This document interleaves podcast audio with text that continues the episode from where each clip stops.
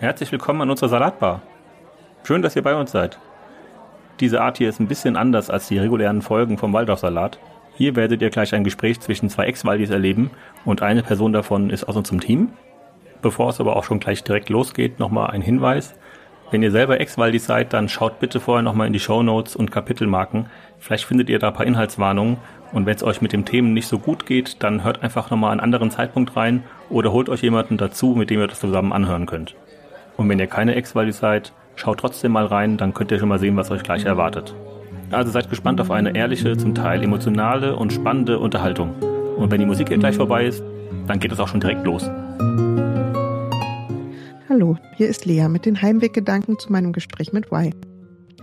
Ich glaube, das, was mich nach diesem Gespräch an der Salatbar am nachdenklichsten gestimmt hat, war, wie sehr mir vieles bekannt vorkam.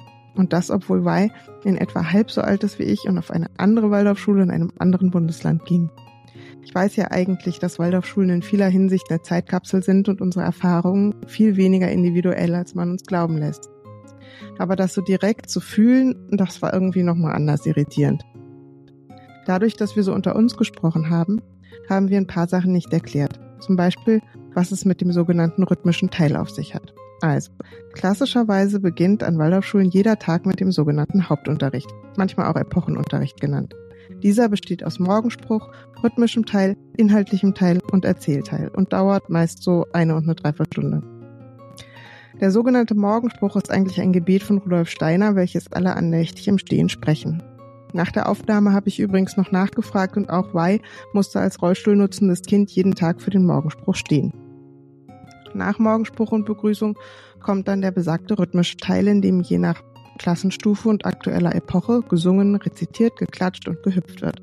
Also sowohl Zungenbrecher als auch Kopfrechnen, Fingerspiele, Stabreime oder Balladen. Erst danach haben wir uns wieder hingesetzt und der inhaltliche Teil ging los. Abgeschlossen wurde der Unterricht dann mit dem Erzählteil, wo es je nach Klassenstufe zum Beispiel Märchen, Fabeln, Bibelgeschichten, Edda oder Heldensagen zu hören gab. So, ich hoffe, ihr könnt das an der Stelle dann etwas besser einordnen. Außerdem habe ich mich im Gespräch verrechnet. In der sechsten Klasse ist man natürlich 11, 12 und am Ende der siebten Klasse ist man 13 und nicht wie von mir behauptet 14, 15. Ich möchte auch nochmal darauf hinweisen, dass diese Gespräche für uns oft heftig sind. Auch wenn wir in dem Moment vielleicht aufgeweckt und souverän klingen und manches vielleicht auch weglachen, macht das viel mit uns. Das konzentrierte sich erinnern sowie auch das Veröffentlichen.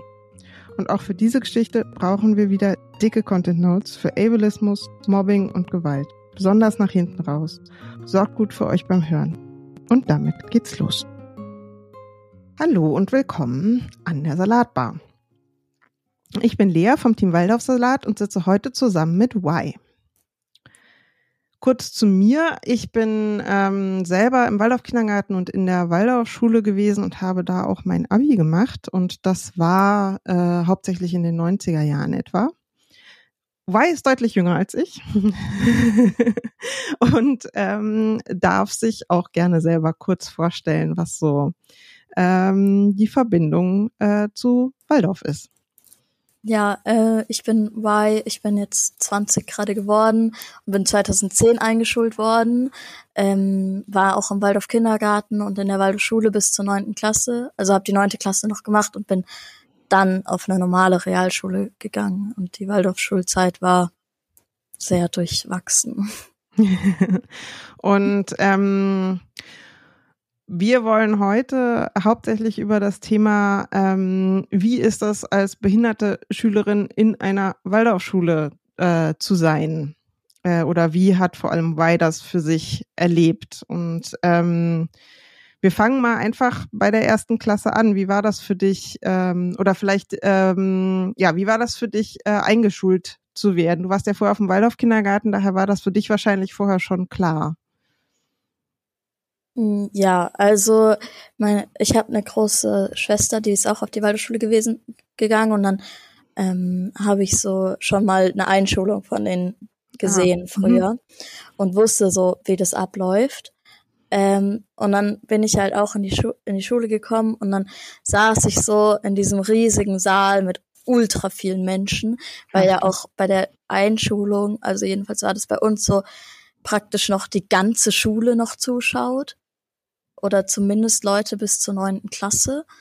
Ähm, und dann wurde da so ein Flötenstück von den ZweitklässlerInnen aufgeführt und ich fand das alles irgendwie, weiß nicht, ich habe das alles bisschen ignoriert und ich wurde auch als allererstes aufgerufen, weil ich ein A in meinem Nachnamen hatte und ich habe die ganze Zeit nur diese Treppe angeguckt, die auf die Bühne gegangen ist, die mhm. kein Geländer hatte oh. und man dann durch diesen Torbogen gehen musste. Und ich habe die ganze Zeit diese Treppe angeguckt und mir die ganze Zeit überlegt, wie ich diese Treppe hochkomme.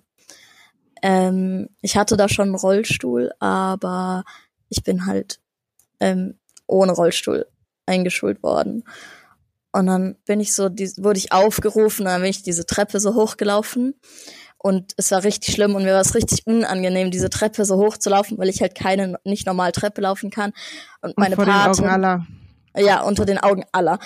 Zum Glück hat meine Patin, die ich hatte, mir geholfen. Mit Patin meinst du, meinst du aus der ein, ein, ein anderes der, Kind aus einer anderen Klasse, ne? Ja, aus der, ich glaube, ist es neunte? Bei uns war es siebte. Nee, also bei uns war es neunte Klasse. Also die waren schon wirklich größer. Ähm, und die hat mir dann auch geholfen und hat mir die Sonnenblume auch erst in die Hand gegeben. als ich auf der Bank auf der Bühne saß. Die Sonnenblumen sind in dem Alter ja auch immer fast so groß wie man selber, ne? ja, die war wirklich riesig. Und sie hat gemerkt, dass ich das nicht packe, die noch ja. in der Hand zu haben und damit zu laufen. Ja. Und dann wurden alle anderen ähm, aufgerufen und ich war ultra ungeduldig. Und dann hat die so ein Märchen vorgelesen, meine Klassenlehrerin. Mit irgendwelchen drei Federn von den Brüder Grimm. Ja. Und mir war ultra langweilig. Und dann sind wir ins Klassenzimmer gegangen und haben die Gerade und die Krumme gemalt. Ähm, so war meine Einschulung. Mir war es einfach nur unangenehm. Ja. Und, und das hat auch niemand vorher mit dir besprochen, weil man, ich meine, wenn man vorher weiß, dass man ein Kind in der Klasse haben wird, das Treppensteigen als Her Herausforderung erlebt, dann würde es ja Sinn machen, irgendwie sich vorher da was zu überlegen. Also das ist ja jetzt keine Überraschung, die auf einen nee. dazukommt. Also das ist keine Überraschung. Ähm, und ich mit mir persönlich wurde auf jeden Fall nicht besprochen. Ich weiß nicht, ob es hm. mit meinen Eltern besprochen wurde, aber ich glaube nicht. Aber hm. mit mir wurde das nicht beredet. Ich durfte auch mein, also ich bin in der ersten Klasse nicht kontinuierlich mit Rollstuhl in die Schule gegangen. Das hat sich in der zweiten dann geändert. Dann bin ich nur noch mit Rollstuhl in die Schule gegangen. Aber ich durfte meinen Rollstuhl bis zur vierten Klasse, glaube ich, nie mit ins Klassenzimmer nehmen. Ich musste den immer draußen stehen lassen, vorm Klassenzimmer, weil das das Gesamtbild der Klasse zerstört hat oder so. Ich hab's so für die Optik der Klassenlehrerin oder der Ja, oder dass das für die anderen Kinder schwierig ist, wenn da ein Rollstuhl mit in der weil Klasse da, ist. Weil sie dann daran erinnert werden, dass du im Rollstuhl sitzt. Ja. Dabei tun so. die doch sind das wahrscheinlich doch diejenigen gewesen, die eh den ganzen Tag mit dir rumgeturnt sind. Also ja die wahrscheinlich irgendwie da, die, also wir hatten bei uns an der Schule ähm, passiert halt, ne, irgendwie phasenweise Kinder, die wegen irgendwie gebrochenen Beinen oder irgendwie anderen Dingen auch mal im Rollstuhl saßen. Und das war immer so, dass da äh, die Kinder der Klasse irgendwie halt diesen Rollstuhl auch geschoben und irgendwie die Kinder mitgenommen haben und die so. Die wollten auch immer mit meinem Rollstuhl fahren. Also so ist nicht. Ich habe die auch ja. fahren lassen oft. Ja. Und dann, wenn die Eltern von den Kindern das gesehen haben, haben die die immer so ganz herausgeschickt und waren so, nein, ich will dich nicht im Rollstuhl sehen. Oh, krass. So. Und, und, das hast du natürlich auch alles gehört. Ich habe das mitbekommen, aber also ja. ich war so, ich habe das nicht so ganz verstanden damals, weil ich war so, ja. hey, ich finde meinen Rollstuhl voll cool, ich mag meinen Rollstuhl. Ja. So, ich war richtig froh, als ich endlich einen Rollstuhl bekommen hatte. So. Ja. Ähm, ja, und dann musste ich halt, ich weiß nicht, ich glaube, das ist Standard, dass man in der ersten Klasse zum Schularzt geht. Auf jeden Fall musste ich dann zu so einem Schularzt gehen und das ist so ein richtiger Andro-Arzt. Und bei dem musste ich dann auf einem Bein stehend ein Bild malen. Und ich hatte ja schon Erfahrungen mit ähm, Ärzten und habe ihn ja. dann gefragt, ob er Arzt ist, als er mir. okay. Kleine Erstklässlerin. Ich war kein oder sieben oder so. Ich war kein gutes Waldorfkind. Ich, also ich, ich, ja nee, ich war kein gutes Waldorfkind, schon von Anfang an nicht. Und da musste ich dieses ähm, musste ich dieses Bild malen auf einem Bein stehend. Und dann meinte ich halt irgendwann zu ihm so, ich kann nicht mehr. Ja. Ich, ich will mich hinsetzen. Und dann ja. hat er, hat er gesagt, nein, du musst stehen bleiben, du musst deine Grenzen kennenlernen. Sure. Und dann war ich so, nein. Und dann hat er mir einen Stein in die Hand gegeben und hat gesagt, der gibt dir Kraft. Ja. und dann habe ich mich irgendwann auf den Boden gesetzt, weil ich nicht mehr konnte. Hm. Ja. Und dann hat er mir, als ich rausgegangen bin, noch so einen kleinen Stein gegeben, den ich mitnehmen konnte, der mir auch Kraft geben sollte. Ja. Und was hatten, wie, wie hast du das dann, dann erlebt? Weil ich weiß für mich selber, dass gerade in dem Alter, so erste, zweite, dritte Klasse oder so, diese Erwachsenen waren schon auch irgendwie,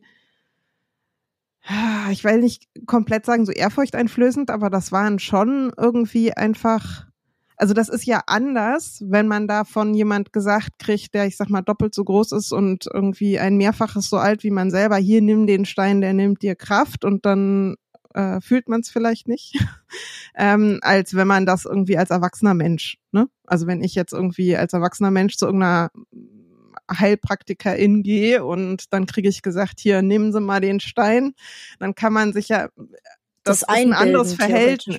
Ja, oder man kann das auch irgendwie dann einfach sagen, okay, das ist Quark und ich gehe da nie wieder hin und damit hat sich die Sache. Aber als Kind musst, musst du ja auch noch jeden Tag dann wieder in die Schule und wieder in diesen Zusammenhang. Und ähm, das finde ich ist schon noch mal ein, ein, irgendwie ein anderes Setting, das da anders wirkt, sozusagen. Weißt du, was ich meine? Ja, voll. Also ich, ich weiß auch noch, dass ich das so, ich habe diesen Stein dann in die Hand genommen, mhm. aber das hat halt nichts daran geändert, dass ich nicht mehr konnte. So, und ich habe das halt nicht so ganz verstanden, weil ich wusste eigentlich, dass mir dieser Stein ganz mhm. sicher keine Kraft geben wird. So, ich weiß ja, dass ich ab einer bestimmten Zeit einfach keine Kraft mehr habe zu stehen. So, ja. ich sitze ja nicht ohne Grund im Rollstuhl. So. Nee, du kennst ja auch deinen eigenen Körper einfach 24/7, ne? Ja, also. Und ich kenne auch meine Grenzen, die muss ich nicht erst in der nee. Schule kennenlernen. Also es ist so, ähm, dieser Arzt ist später auch noch der Kinderarzt von meinem kleinen Cousin geworden. Mhm. Ähm, das ist irgendwie ganz lustig. Ähm, Hast du das denn deiner, deiner Mutter oder deinem Vater erzählt? Ich glaube, ich habe den Stein meiner Mutter gezeigt und gesagt, schau mal, der soll mir Kraft geben. Und ich meine, meine Mutter war damals schon auch, also jetzt ist sie so, ja, das ist alles ganz schöner, das ist so alles so Quatsch und so, sie wünscht sich, dass irgendwas so helfen würde, ja. aber sie weiß halt, dass es nicht tut, aber der innere Wunsch mhm. ist, glaube ich, schon auch einfach noch da.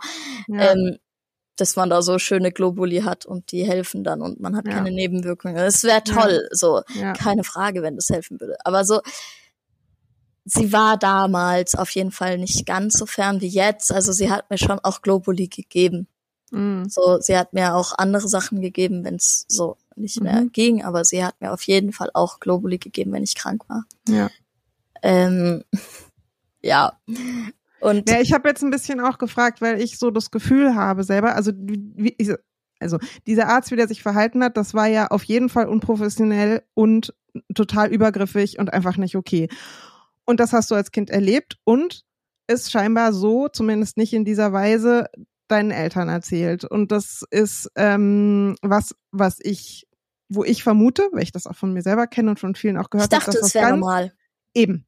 Ja. Und ne, und dass man, dass halt das ganz häufig so ist, dass die Eltern überhaupt nicht checken, was an übergriffigen und auch teilweise gewaltvollen Verhaltensweisen von Erwachsenen gegenüber den Kindern stattfindet weil man es als Kind nicht äh, erzählenswert oder ja als normal einstuft oder warum, also so ganz, warum man das nicht erzählt, kann ich nicht sagen, aber ich habe solche Sachen auch nie erzählt.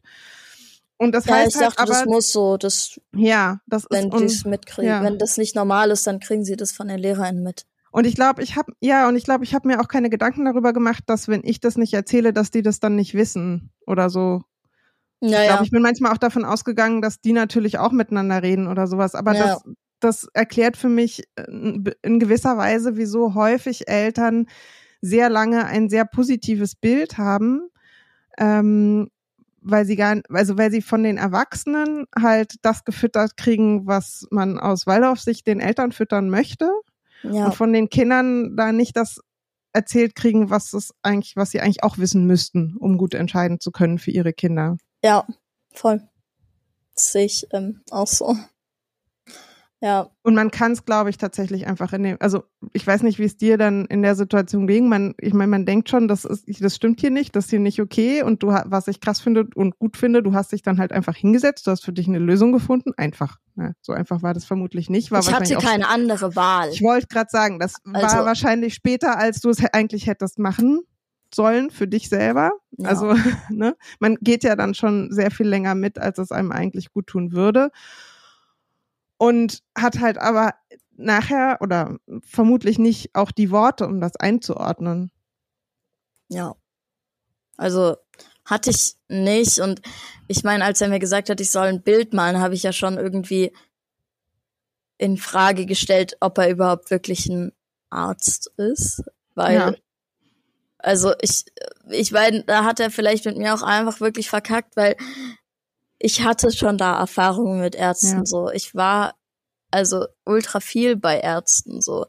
Und wenn die mir dann erzählen, ich soll ein Bild mit einem Haus und einem Garten und einem Menschen malen, so, ciao. Nee.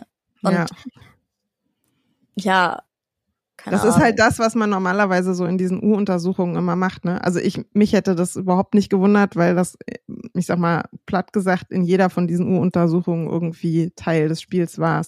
war ja, aber in den, U-Untersuchungen so. oder in diesen Vorschuluntersuchungen mhm. wurde mir auch ein Vogel gezeigt, das ein Rotkehlchen war. Und ich habe halt gesagt, das ist ein Rotkehlchen und habe nicht gesagt, das ist ein Vogel. So. Ja. Das wollten die dann nicht akzeptieren. okay. Hm, Erwachsene manchmal, ey. Ja. Ja. Genau, also du bist eingeschult worden und dann warst du bei dem Schularzt und weißt du eigentlich warum? Also ich war nicht. Das war standardmäßig. Alle, war mussten, Standard, alle, mussten, alle mussten zu diesem Schularzt gehen irgendwann ja. im Laufe ja. des ersten Schuljahres. Und ich war halt eigentlich immer mit allem das ja. erste Kind, weil ah. ich halt mit A angefangen habe. Ja, verstehe. Ich, also wenn ich mich richtig erinnere, ich habe halt auch ein bisschen über Schulärzte mal gelesen, da geht's dann häufig so um festzustellen von Temperamenten über Konstitutionsproblemen und so, um dann halt festzulegen, welche Kinder, welche Sorte Heileurythmie, welche Kittelfarben, welche äh, Aufgaben in der Klasse vorne, hinten, rechts sitzen und so. Also ich glaube, dass, also da spricht dann, glaube ich, mhm. der Schularzt oder die Schulärztin mit der Klassenlehrkraft und dann wird pädagogisch ähm, medizinisch entschieden, was dieses Kind jetzt braucht. Das ist ja sehr halt medizinisch. ja, und das ist halt dann das, was unter individueller Förderung und wir sehen das Kind individuell und so dann auch läuft. Und man kriegt da, glaube ich, tatsächlich aber als Eltern, ich weiß nicht, wie es heute ist, aber nichts bis wenig davon mit und als Kind erst recht nicht. Also als, als Kind wirst du halt irgendwann zur Heileurythmie abgeholt. Aber warum und wie lang und wie oft und wer das entschieden und was dadurch besser werden soll, das weiß man dann auch einfach nicht. Ja, also bei mir war es, also diese Sitzordnung mit diesen Temperamenten, mhm. das weiß ich, dass das meine Klassenlehrerin zumindest nicht gemacht hat. Ja. Ähm, ich weiß aber, dass meine Russischlehrerin zum Beispiel, also ich hatte Russisch in der Schule, ähm, mhm. ähm, meine Russischlehrerin zum Beispiel, in dem Unterricht hatten wir immer eine andere Sitzordnung. Und ich kann es mir nur so erklären, dass die das deswegen gemacht hat. Ja. Und ich weiß aber leider immer bis heute nicht, in welchem Temperament ich war. Hm. Ich würde es gerne wissen. Ich habe gestern zum Spaß meine Therapeutin gefragt, ähm, in was für ein Temperament sie mich denn stecken würde, wenn sie müsste. Und dann hat sie sich so übelst aufgeregt und also das ist voll das Schubladendenken und dann behaupten die noch, die wären individuell. Ähm, hm. Also, ja. Ja, das Fiese finde ich tatsächlich, dass, dass ähm, bei diesen Temperamenteneinteilungen, also gerade am Anfang, die kennen ja die Kinder auch noch nicht so gut, aber es gibt relativ viele körperliche Merkmale, die tatsächlich da, also so wie du gehst, Ne? Also ne, wie man wie man läuft, so wie man sich bewegt, wie laut man spricht und aber auch, ob man zum Beispiel Locken hat oder keine Locken hat, ob man eine kleine Nase hat oder eine große Nase hat ja, und ja. so äh, Sommersprossen oder nicht. Und das ist natürlich äh, totaler Humbug, brauchen wir nicht drüber reden, aber ähm, das kann einen natürlich dazu verdammen, dass man irgendwo einsortiert wird. Und ich kann gut verstehen, dass es vermutlich heute viele Lehrkräfte gibt, die das auch nicht oder nur sehr ähm, abgeschwächt machen. Aber man weiß halt nie, an wen man gerät und wie ernst jemand sowas nimmt und kriegt das, glaube ich, auch einfach nicht mit. Also ich weiß auch ja. nicht, ob das jemand sagen würde, wenn man fragen würde, machen Sie das? Ja, also bei mir in der Klasse in einem Elternamt wurde das mal explizit ah. gefragt, glaube ja. ich. Und dann hat sie gesagt, sie macht dieses mit der Sitzordnung nicht. Ähm, aber also ich habe so, ich habe meine Zeugnisse neulich gefunden und da steht schon eine Beschreibung drin, die du so übertragen könntest. Aber ich glaube, was ich halt lustig finde, so, ich glaube, die hätten so richtig gerne mein Temperament in der Zeit gewechselt.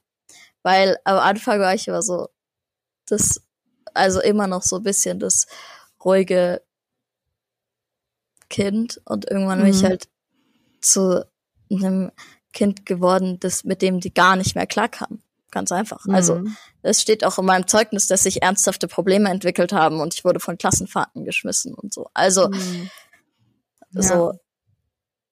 Aber ich habe mir gestern die Beschreibungen zu den Temperamenten durchgelesen und es passt einfach nichts. Ich habe mir schon überlegt, in ein Antro-Forum zu schreiben und zu fragen, was ich machen soll, wenn kein Temperament auf mich zutrifft. Hm. Was soll ich machen? Genau, aber nochmal noch mal zurück. Also du wurdest eingeschult. Wie war das für dich dann in der Klasse da anzukommen? Und da im Schulalltag zurechtzukommen? Weil ich meine, das ist natürlich, man hat so seinen Klassenraum und dann hat man natürlich aber große Pausen und irgendwie äh, verschiedene Räume, Eurythmiesaal. Mhm. Ähm, die, die man irgendwie wechseln muss und so. Wie war das? Also ich hatte, wir hatten, wir haben einen Neubau und einen Altbau und die erste Klasse in unserem Jahrgang und in den Jahrgängen danach, in ein paar auch noch, waren im Neubau. Und der war komplett barrierefrei eigentlich. Also es gab einen Aufzug, es gab Behindertentoiletten. So. Und ähm, ich bin da so angekommen und für mich war das voll okay. Es war voll fein. Die mhm. Klasse ging eigentlich ganz gut mit mir um. Die Klassenlehrerin, die nicht, die hat mich aber so behandelt wie so ein rohes Ei. Das war richtig anstrengend für mich, weil ich wusste, was ich kann und was ich will und was mhm. ich nicht kann. Und ich hatte auch eine Assistenz. Also ich hatte in den mhm. ersten vier Jahren eine Assistenz, die, ja, der eine ist nach der ersten Klasse gegangen. Und ja, die waren halt immer dabei. Das hat mich genervt, weil ja. ich konnte keine Gespräche mit Leuten aus der Klasse führen, ohne dass dieser erwachsene Mensch daneben steht. Mhm. Und dann habe ich mir in der ersten Klasse irgendwann im Sommer mein Bein gebrochen. Und dann oh ähm, hat äh, beide hat meine Klassenlehrerin gesagt, ich darf in den großen Pausen nicht mehr rausgehen und musste dann immer ins in einen Nebenraum gehen oder ins Lehrerzimmer gehen. Was? Und da. Weil du dann da beaufsichtigt warst. Genau, sozusagen. und ich, weil die einfach behauptet hat, ohne das mit Eltern oder mit mir abzusprechen, dass ich Glasknochen hätte. Ähm, das ist das doch ist eine ganz eigene Krankheit und eine ganz eigene Diagnostik. Und ja, also das ist in der fünften Klasse irgendwann rausgekommen und sie war so, ja, sie ist Krankenschwester, sie weiß das. Und ich war so, nein, ich habe keine Glasknochen, lass mich rausgehen in der Pause. Ich ja. will nicht die ganze Zeit drin hocken. Ja, ja. Ja. Ja. Und naja, und auch weil natürlich große Pause, das ist ja natürlich das, wo irgendwie man auch mit FreundInnen irgendwie Gespräche führen oder irgendwie lachen und was machen kann, weil im Unterricht muss man sich ja schon immer, gerade wenn es große Klassen sind, einfach auch sehr disziplinieren. Also ja, das also heißt, da nimmt man ja. Ja. Aber da streicht man ja komplett sozusagen das Sozialleben damit. Ja, also ich, mm, also ich habe mich jetzt mit niemandem so richtig gut verstanden aus meiner Klasse, würde ich ah, behaupten. Ah, okay. Also ja. ich fand, ich, ich fand das alles auch einfach nicht interessant, worüber die geredet haben. Hm. Ich fand es interessanter, was Erwachsene gesagt haben. Hm. Also ich hatte auch damals, habe ich mit mehr Leuten zu tun gehabt, die erwachsen waren, als mit hm. Kindern. Hm. Ja. Also und das mit dem, mit dem Lehrerzimmer hat mich jetzt gerade auch ein bisschen gewundert, weil bei uns war das Lehrerzimmer so krass das Heiligtum, da durfte man als Kind einfach überhaupt nicht nie rein. Eigentlich. Ja, ja. Ja, ja. Das ist, also, das war schon bei uns im Altbau das normale Lehrerzimmer auf jeden Fall auch. Aber im Neubau gab es auch ein Lehrerzimmer. Ah, also eher und so teeküchenmäßig wahrscheinlich dann, oder Genau. So? Und das, Nicht für die heilige Konferenz. Nein, nein, nein, nein. okay. Ja, da, da durfte ich nicht rein. Okay, na dann kann ich. Aber es ist schon witzig, dass ich, dass ich so ein Gefühl habe von, hä, das kann doch nicht sein. Und dann ist es in dem Sinne auch nicht so. Ja. ja. Genau. Ja. Wie war denn sowas wie äh, rhythmischer Teil oder so für dich? Habe ich gehasst. Weil da musste man immer rumspringen und hüpfen und irgendwas singen und was auch immer machen. Mhm. Und ich musste immer mitmachen. Mhm. Und für mich war das einfach nur anstrengend. Ja. Da so rumzuhopsen und irgendwas zu machen. Ich wollte, das steht, das steht tatsächlich auch in meinem Zeugnis drin, dass ich sehr demotiviert im rhythmischen Teil war und immer zur Sache gehen wollte. Ich wollte, ja. ich wollte halt in die Schule gehen, wollte mich hinsetzen, wollte Schule machen, dann wollte ich wieder nach Hause gehen. So, mhm. ich glaube, ich wäre so ein, ja, ja, ich war einfach kein, ich war kein gutes Waldorfkind, mhm. weil ich habe auch damals schon alles hinterfragt. Ich habe immer Fragen gestellt, immer. Mhm. Und dann war ich irgendwann im Matheunterricht in der ersten oder zweiten Klasse und dann habe ich mich gemeldet und meinte, habe meine Lehrerin gefragt, ob sie an Gott glaubt, ja oder nein. Und dann hat sie mir leider keine Ja- oder Nein-Frage geantwortet, sondern hat mir zehn Minuten irgendwas über ein göttliches Licht erklärt. Okay. Ja, keine Ahnung. Fand ich nicht so gut, habe auch nicht zugehört, weil ich wollte nur wissen, ob sie an Gott glaubt, ja oder nein und nicht irgendwas über einen göttlichen Lichtstrahl. Ja. Und so bei, bei Zeugnissprüchen oder so? Das also hatte sowohl, ich in der ersten Nee, ersten Klasse hat man die ja noch. Nee, genau. Also dann das wäre jetzt in der zweiten. Ja. Ach, wie war es in der zweiten dann, zweites Schuljahr? ja, da durfte ich halt immer noch nicht rausgehen. Ich hatte andere Assistenten, die selber auch Waldis waren. Das war irgendwie auch ein bisschen komisch, weil die fanden Waldorfschulen ganz, ganz toll ah, okay. und haben das alles sehr supportet. In der zweiten Klasse bin ich nicht mehr in Eurythmie gegangen. Da mhm. wurde ich von Eurythmie freigestellt, weil ich es zu anstrengend fand. Mhm ähm, aber da ja noch mit Rollstuhl gehen musste, weil, also ohne Rollstuhl, weil die Eurythmielehrerin das irgendwie so gesagt hat. Okay, das heißt, du, du durftest nicht mit Rollstuhl teilnehmen und ohne Rollstuhl ähm, war es einfach für dich nicht machbar, kräftemäßig. Genau. Ja, und also ja, da sind, also in der zweiten Klasse sind die da, da haben die halt voll viel mit so Rennen und Springen in Eurythmie gemacht. Mhm. Und das konnte ich einfach nicht. Und dann war ich so, ich will da nicht zuschauen, mhm. wie andere Leute das machen, ja. sondern dann will ich halt was anderes machen. So. und was, hat, was hast du dann gemacht in der Zeit? Entweder ich habe Hausaufgaben gemacht oder ich war draußen auf dem Schulhof. Ja. Einfach so. Manchmal durfte ich, ja, mit den Assistenten, manchmal durfte ich sogar noch einen Menschen aus meiner Klasse mitnehmen. Ah, okay. Als, als äh, Begleitung, damit ja. du nicht so alleine bist. Ja. Genau, in der ja. zweiten passiert, glaube ich, sonst nicht so was, nicht nee. so was Dramatisches. Ne? Äh, in der dritten gibt's dann so schöne Sachen wie Handwerksepochen und Ackerbauepochen. Ich weiß, wir haben irgendwie äh, gemauert und ähm, ich glaube, also mit so einem Flug an Seilen, also die Kinder wie so Pferdchen irgendwie so an so, so, so eine Ackerfurche gezogen und dann irgendwie so Körner reingesät. Und ich glaube, wir haben das aber nie sinnvoll geerntet oder irgendwie was, weil da auch nicht, nicht doch, wirklich was draus geworden doch, wurde. Doch, Wie war es bei euch? Also wir haben dieses auch gepflückt, bla bla. Also mhm. erst haben wir das von der damals vierten Klasse geerntet, nämlich. Und dann, also was die dritte Klasse damals irgendwie mhm. eingesät hat, haben wir dann geerntet. Mhm. Und dann äh, haben wir fürs St. Michaelsfest oder so oder dieses Erntedankfest. Ja, das wird das haben wird, wir dann mich, so Mehl mich, gemacht. Ja, genau. Erntedank und St. Michael wird inzwischen häufig zusammengelegt als ein Fest, ja. Genau, und dann haben wir so Mehl gemacht, um dann daraus Brötchen zu machen. Mhm. Und dann haben so andere Klassen irgendwie in ihren komischen Unterrichten Butter und Kräutersalz gemacht. Also wir haben es schon mhm. geerntet und verarbeitet. Äh, aber da mussten wir auch diesen Pflug pflügen, mhm. diesen Acker pflügen. Und ich war sehr, sehr klein und ich habe mich dann auf den Pflug drauf gesetzt als Gewicht. Und dann wurde ich über den Acker gezogen.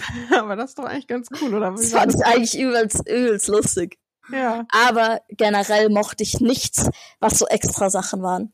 Also, was so extra Sachen waren, die nicht im Klassenzimmer am Tisch waren. Mochte ich Ja. alles nicht. Ja. Weil es war irgendwo im Schulgarten auf dem Berg und da musste man auch erstmal hinlaufen und manchmal Mhm. musste ich dann irgendwie da mit dem Auto mit so Eltern oder LehrerInnen hinfahren. Das fand ich immer eher Mhm. nicht so cool. Mhm. Ja, und dann haben wir das halt auch gesät und geerntet und sind das irgendwie tausendmal anschauen, gelaufen, spazieren gegangen, um zu gucken, wie groß das schon gewachsen ist. Und dann waren wir noch beim Schreiner und beim Uhrmacher und beim Bäcker. Aber klingt jetzt erstmal so für mich irgendwie ganz, ganz cool oder Ja. irgendwie so. Das fand ich lustig eigentlich. Aber was halt, dann hatten wir die Hausbauepoche. Ähm, und die fand ich eigentlich irgendwie auch ganz lustig, weil ich fand es irgendwie cool, was zu machen Ja. und so eine Mauer zu mauern. ja. Hat mir eigentlich schon Spaß gemacht und so. Aber da hatten wir auch dieses, oh, wie heißt das, offene Klassenzimmer, freie Klassenzimmer oder so, halt im Garten. Wir haben dann im Garten Unterricht gemacht. Und ich fand es so anstrengend, keinen Tisch zu haben. Mhm. Aber hätte man Weil- dir da nicht einfach einen hinstellen können? Doch, natürlich hätte man es machen können. Haben sie Also aber so nicht. eine Bierbank oder so? Haben sie nicht. Ja. Ja. Also hattest du das Gefühl, dass bei dir, ich meine, das sind ja so Standard, Standard, weil die Sachen, ne, die man Ja. irgendwie dann halt in der dritten Klasse macht. Hattest du das Gefühl, dass irgendwie jemand sich vorher, also weil das kommt ja alles nicht zufällig. Also diese Epoche kommt ja nicht unerwartet und dass man ein Kind im Rollstuhl in seiner Klasse hat, ist ja irgendwie jetzt auch nicht unerwartet. Hattest du das Gefühl, dass das irgendwie sinnvoll, ähm, ich sag mal, nach Lösungen gesucht worden wäre oder dass Nein. berücksichtigt wurde in der, in der Gestaltung in irgendeiner Art und Weise? Nein. Gar nicht. Also es wurde, da wurde einfach nie drauf geachtet und die wollten mich auch eher immer dazu überreden, dass Laufen gut ist und das Rollstuhl schlecht ist. Mhm. Und bei mir hat es nicht so weit gereicht, dass ich meinen Rollstuhl nicht mehr benutzt habe, weil ich irgendwann auch einfach nicht mehr anders konnte, als ihn zu benutzen. Mhm. Ähm, aber ich habe mich schon immer eher schlecht gefühlt, wenn ich mit Rollstuhl in die Schule gegangen bin. Ja, und dann durfte ich aber irgendwann auch mit Rollstuhl ins Klassenzimmer fahren. Wie kam das dann zustande? Also hast du dich oft genug beschwert oder? ja, ich habe gesagt, ich muss mit Rollstuhl fahren. Ich gehe Ja. da, lauf da jetzt nicht hin. Ich glaube, das kam Ja. zustande, weil ich irgendwie öfter hingeflogen bin, wenn Leute nur so ganz leicht gegen Ah. mich gelaufen sind oder so. Und meine Klassenlehrerin Ja. war ja eh der Meinung, ich hätte Glasknochen und Ach so, das war dann so ein Sicherheitsaspekt sozusagen. ja, bestimmt. Ich Ja. weiß es also ich kann mich erinnern, nicht. dass wenn wir von der Pause rein sind im Klassenzimmer, das war immer erstmal völlig das Ger Gerempel und Gerümpel. Aber ich durfte ja gar nicht mehr raus. Ich saß dann ja schon im. Klassenzimmer. Mann. Also ich habe dann immer aus dem Fenster geguckt und manchmal waren die Pausen auch echt lustig, weil irgendwie habe ich dann irgendwas gespielt oder so und das fand ich irgendwie auch ganz cool, nicht mit diesen ganzen Leuten irgendwie auf dem Schulhof zu Mhm. sein, weil ich die auch anstrengend fand. Mhm. Aber manchmal, gerade so im Sommer, hat's mich halt ultra gestresst, Ja, das glaube ich. ähm, dass ich Das drin bleiben musste. Waren, Ja. weißt du, ob solche Sachen mit deiner, mit deiner Mutter irgendwie oder mit deinen Eltern irgendwie besprochen waren? Und ob man da irgendwie nach anderen Lösungen auch gesucht hat oder so? Ich weiß es nicht. Ich glaube aber nicht so richtig. Und das Ding war auch, dass ich ähm, diese ganzen, wie heißt, diese ganzen Assistenten nicht brauchte. Meine Klassenlehrerin wollte die haben. Die Ah. hat die dann immer kopieren geschickt während dem Unterricht. Die brauchte die. Die hat die, die hat die einfach arbeiten lassen. Die hat die Blätter austeilen lassen in der Klasse. Die hat die, diese ganzen Tafelanschriebe, die das man heißt, dann eigentlich waren die, musste. waren die AssistentInnen für die Klassenlehrerin. Genau, und in der vierten Klasse Oh dann habe ich am Ende von der vierten Klasse ähm, habe ich irgendwann gesagt, ich will diese Assistenten nicht mehr haben. Mhm.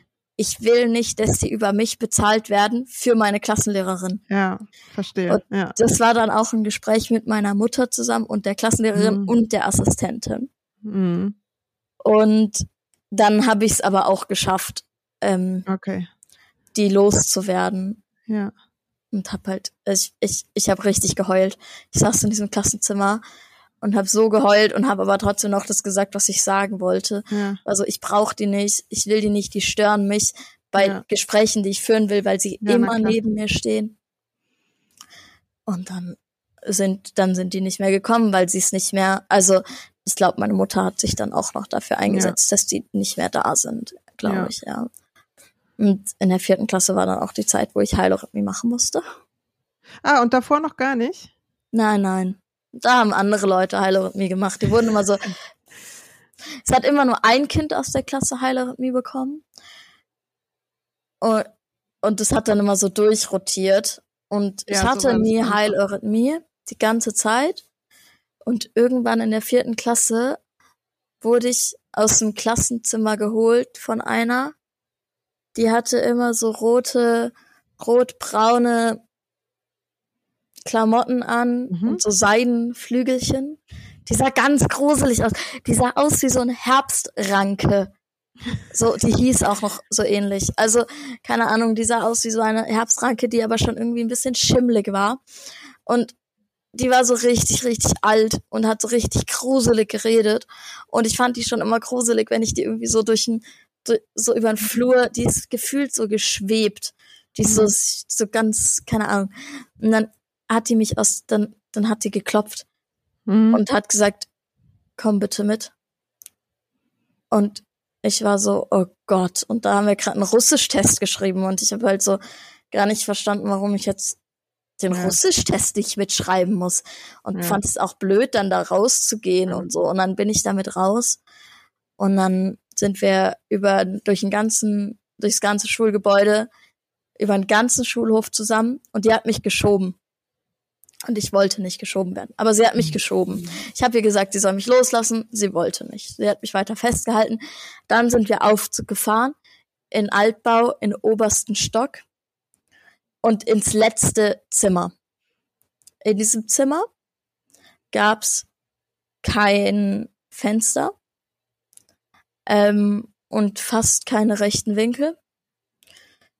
Ein Klavier stand drin, es hing ein riesiges Bild von Rudolf Steiner an der Wand und es war nur Kerzenlicht. Ich glaube, es standen fünf Kerzen da drin oder so auf so einer auf so einer Bank, wo da noch so es war im Herbst auch, wo da noch so ähm, Zapfen da so drauf standen. Auf so einer Bank, wo dann auch so ein Tuch war und dann standen da die Ja, ja. Kerzen noch drauf und ein Teppich und dann hat die, dann habe ich gesagt, habe ich halt gefragt, weil ich habe immer hinterfragt, habe ich gefragt, warum soll ich das machen? Warum bin ich hier? Mhm.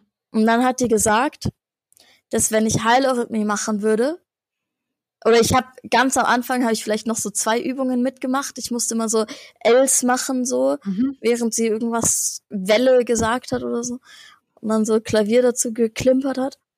Sie konnte auch nicht Klavier spielen. Naja, ähm, und dann hat sie so, ich, dann hat, dann habe ich gesagt, warum muss ich das machen? Und dann war sie so, ja, wenn ich Heilorhythmie mache, dann muss ich kein Korsett mehr tragen und sitz dich ja im Rollstuhl. Und überhaupt beruhigt dich das. Und ich soll das machen, weil mein Vater sich nicht gut um mich kümmern würde. What? So, das hat die mir gesagt in der vierten Klasse. Krass. Dann wollte ich rausgehen, weil ich war so, ich habe gesagt, das stimmt nicht. Ich sitze im Rollstuhl, ich habe ein Korsett und durch Heileurythmie wird sich das nicht ändern. Und das Mhm. habe ich auch so gesagt. Und dann wollte ich rausgehen und dann war ich in diesem Raum eingeschlossen. Und es war ja ganz oben im letzten Eck von diesem Schulgebäude. Krass. Und es war schrecklich. Ja, ich habe gegen diese Türe geklopft. Ich habe irgendwie gerufen, ob mich irgendjemand hört, dass ich aus diesem Zimmer rausgeholt werde. Aber es hat mich niemand gehört. Aber die, die Frau war mit dir da, also die Heilorhythmistin war mit dir in dem Raum. Genau. Die war Und mit die hat dich aber nicht rausgelassen. Die hätte dir Nee. die Tür aufmachen müssen. Sie hat, ja genau, sie hätte sie aufschließen müssen. Ja. Stattdessen kam die hinter mich und hat so ihre Hände auf meine Schultern gelegt, um mich zu beruhigen. Irr. und hat mir dann irgendwelche Sachen in mein Ohr gefaselt. Und die hatte dann so diese Hände so auf meinen Schultern und wollte, dass ich so tief ein- und ausatme. Und ich habe einfach nur so, ich habe mich so zusammengezogen und konnte, ich habe dann auch nicht mehr gerufen und nicht mehr an diese Türe geklopft. Ich habe einfach nur noch gar nichts gemacht. Ich saß dann da so da und Hast War gewartet, leise. Bis es vorbeigeht. Genau. Bis die andere Heileurythmistin mit einem anderen Kind kam Und dich erlöst hat sozusagen. Genau.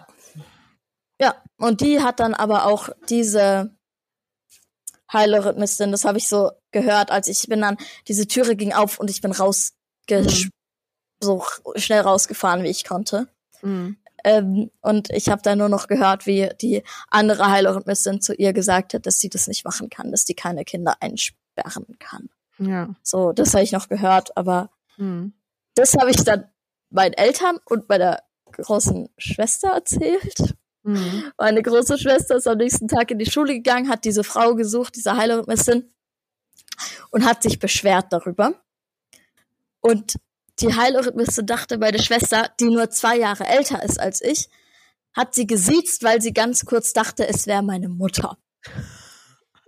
Weil Schwester war da in der sechsten Zwei Jahre älter heißt, Klasse. heißt dann so zwölf oder so, ne? Genau, also sie war in der sechsten Klasse, also 13 oder so. Ja. Genau. Hat sie dann, glaube ich, auch nach zwei Sätzen gemerkt. Und dann wurde sie nicht mehr ernst genommen. Hm. So, meine Mutter hat sich dann, glaube ich, auch, oder mein Vater bei der Klassenlehrerin irgendwie beschwert und die hat dann auch gesagt, dass ich da nicht mehr hingehen muss. Aber ab da war halt das Vertrauensverhältnis zu meiner Klassenlehrerin komplett weg, weil die gesagt hat, ich soll da hingehen. Die mhm. hat auch gesagt, ich soll es nochmal versuchen und ich war so, ich versuche Tag dann. Ja, oder so. Und ich weiß, ich mhm. versuche das ganz sicher nicht nochmal. Ja, oder genau. Ich glaube, man hatte das auch nur einmal die Woche oder sowas, ne? Nö, nö, nö. Nee? Nein, also die wurden ständig mehr. rausgeholt. Nee, man hat, also bei uns war das irgendwie so, dass man das so phasenweise hatte. Also ich glaube, dass ich das halt irgendwie, keine Ahnung, oder drei Wochen jeden Tag oder so und dann halt wieder ein, zwei Jahre nicht mehr. Ja, genau. genau. So war das bei uns. Oder halt zweimal die Woche, irgendwie äh, so genau weiß ich. Aber es war auf jeden Fall immer so eine Phase und dann war man wieder fertig. Aber man wusste vorher nie, wann diese Phase anfängt und wie lange sie gehen wird. Ja, das war so richtig random. Ja, total komisch. Und dann war irgendwann halt random ein anderes Kind dran. Also das war total. Und bei uns war es auch so, dass dieses Räumchen ein ganz kleines, finde ich auch sehr gruselig ist. Bei uns gab es ein Fenster, aber da war immer ein Vorhang davor. Hm. Ähm, und äh, dieses, dass man dann so hinter dem Heileurythmisten mit seinen Schläppchen in der Hand ähm, dann so die, diese leeren Flure gehen musste. Das war alles immer schon so. Uh. Ist das richtig creepy? Ja, total, weil einem ja auch niemand irgendwie sagt, warum und weshalb und man ist da einfach völlig ausgeliefert. So und du in der der Situation noch mal viel krasser natürlich irgendwie eingeschlossen. Holy ja, und sie hat mich also. ja auch schon geschoben und nicht losgelassen. Ja, ja, ja, wahrscheinlich wusste die schon, dass ich das nicht machen will. Oh. Also wahrscheinlich wussten die das irgendwie, dass ich das nicht machen will und, und, und einfach wegfahren würde. Ja, und da gab es sicherlich auch keine, keine Konsequenzen für die Heilerhythmistin, oder? Nee, nee, nee, gar nicht. Das hat oh. die gar nicht gejuckt. Also das hat niemanden. Das hm. war den allen egal. Weil das sind ja schon einfach erstens massive Grenzüberschreitungen, zweitens auch einschließen ist einfach auch, ich glaube, also so brandschutzmäßig und so, da, ich glaube, das darf man gar nicht. Brandschutz also, ist ja eh so eine Sache, wenn ja, ja. mit Rollstuhl Kerzen, im und zweiten Stock, so. also. Oh ja, das auch noch, ja, ja. Ja.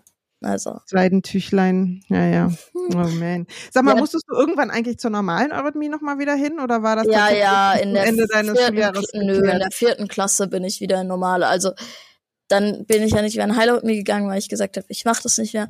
Und dann mhm. bin ich mhm. wieder in normale Eurythmie gegangen. Ich glaube, ich war zweite, mhm. dritte, nicht in Eurythmie. Und dann hatten wir auch eine andere Eurythmie-Lehrerin. Das war also ein richtiges, so eine richtige Waldorf mhm. seine richtige Waldorf-Tante, die so richtig, richtig überzeugt von Eurythmie war. Das fand ich schon fast bisschen beeindruckend, wie überzeugt sie davon war. Ja. Und wie war die Lösung? Also, weil ich, also ich weiß zum Beispiel, ich erinnere mich, dass bei uns das Kind mit der Brille, was ja auch ein Hilfsmittel ist, ähm, in Eurythmie auch immer diese Brille dann absetzen musste. Und dann gab's aber diese Kupferstäbe und diese Fangübungen. Und die, dieses Kind hatte einfach zu Recht natürlich total Angst vor diesen Kupfer, weißt du, so immer kurz, kurz lang, ne? Diese ja, ja, ja, immer so ja, ja, kurz, so kurz lang und dann diese Wasserfälle hinten runter oder so. Ja, naja, da kann nicht so viel passieren, außer dass das halt auf den Boden fällt, aber diese, wo man sich das immer so gegenübersteht und das so zuschmeißen muss und wenn du dann deine Brille, dein Hilfsmittel nicht benutzen darfst, äh, und dann fliegt dir so ein Kupferstab irgendwie entgegen. Ja, mussten die auch, es gab so fünf, es gab so, ah nee, es waren siebener Schritte mit diesem Kupferstab so vorne ah, ja, ja. und dann so mhm. auf die Daumen ja, ja, Keine ja. Ahnung. Ja, ja. Ja, auf jeden Fall. Ähm, Ja, also ich bin dann, die Lösung war, dass ich entweder, also in diesen, dann am Anfang muss man ja dann immer so Kreisübungen machen und dann irgendwie, mhm. oder mussten wir so mhm. Kreisübungen, so Schrittübungen mit den Füßen und dann irgendwelche fünf Sterne laufen. Wir mussten mhm. unfassbar viele fünf Sterne laufen. Bei uns waren es Lemniskarten. Okay, ja, also wir mussten immer fünf Sterne laufen. Ja, aber Egal. fünf Sterne hatten wir auch, ja, ja. Ja, oder Lemniskarten bestimmt auch. Ja. Ähm, und da bin ich dann halt, weil die mussten wir dann ja im Kreis laufen, bin mhm. ich einfach eine halbe, halbe Eurythmiestunde lang im Kreis gefahren mit dem Rollstuhl. Zirkusmanege. Ja, es war, also, ich fand's richtig lustig. Also, ich dachte mir so, okay, ich fahre halt jetzt eine Stunde lang im Kreis. Yo, okay. Pädagogisch hochwertvoll. Auf jeden Fall. Und dann, wenn man diese Formen von der Tafel abfahren musste, mhm. war ich entweder die Zeigeperson, ah. die dann mit dem Stab diese Formen gezeigt hat, wo man gerade ist. Ich weiß nicht, ob du das auch hattest. Ja, aber erst dann, das war irgendwie erst sehr viel später, glaube Oder ich weiß es gar nicht mehr. Also wir hatten, nee, ich weiß bei uns noch, hat das fünfte so, Klasse ja. angefangen. Ja. Ja, und dann, ähm, äh, oder ich wurde geschoben und die Person, die mich geschoben hat, hat das mit den Beinen gemacht und ich habe die Arme gemacht. Ah, okay, verstehe. Weil die Aber, hatte natürlich dann die, die, die konnte die Arme nicht machen, weil sie genau. den Rollstuhl festhalten musste. Und ähm, so wart ihr sozusagen zu zweit eine Person, einmal genau. Füße, einmal Hände. Ja, ja. Mhm. Aber es war immer ganz komisch. Und oft habe ich mich auch auf die Bank daneben gesetzt und mhm. fand das eher so Belustigung. Wir waren, also die hatte mhm. uns schon einigermaßen im Griff, diese Lehrerin. Also wir waren nicht laut oder so, aber wir haben halt zum Teil einfach nichts gemacht. Also ja. wir waren auch nicht so eine gute Waldorf-Klasse, würde ich sagen.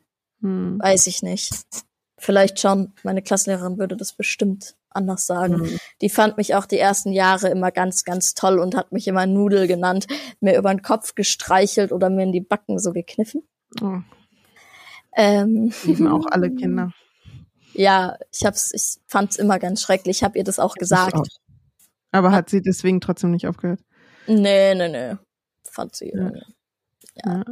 Und in der Kupferstab-Epoche durfte ich meinen Rollstuhl wieder nicht reinnehmen, weil sie gesagt haben, das Kupfer tut negative Synergien mit meinem Alu-Rollstuhl.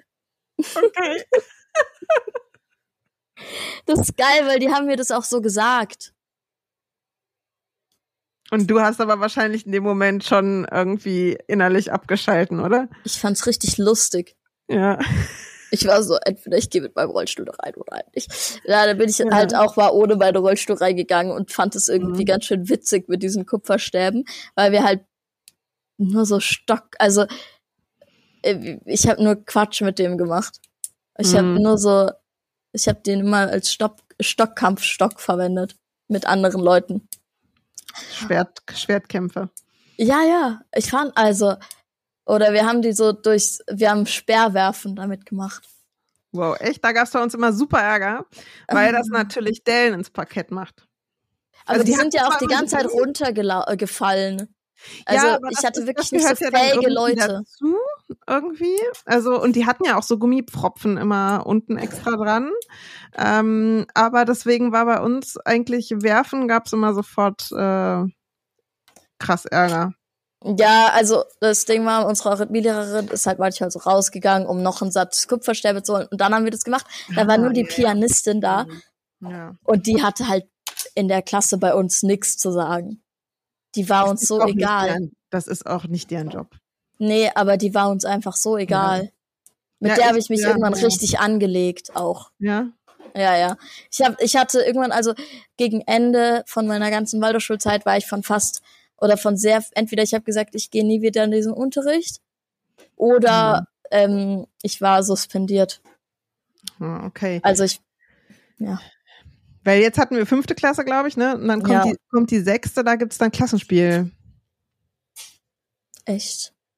Ja, also wir hatten bei, also achte ist das echte Klassenspiel, aber in der sechsten machen ganz viele, hatten wir auch entweder eine Oper, ganz beliebt ist irgendwie so äh, Zauberflöte oder sowas. Ähm, nee, das hatten wir in der sechsten oder was Klasse. Kleineres.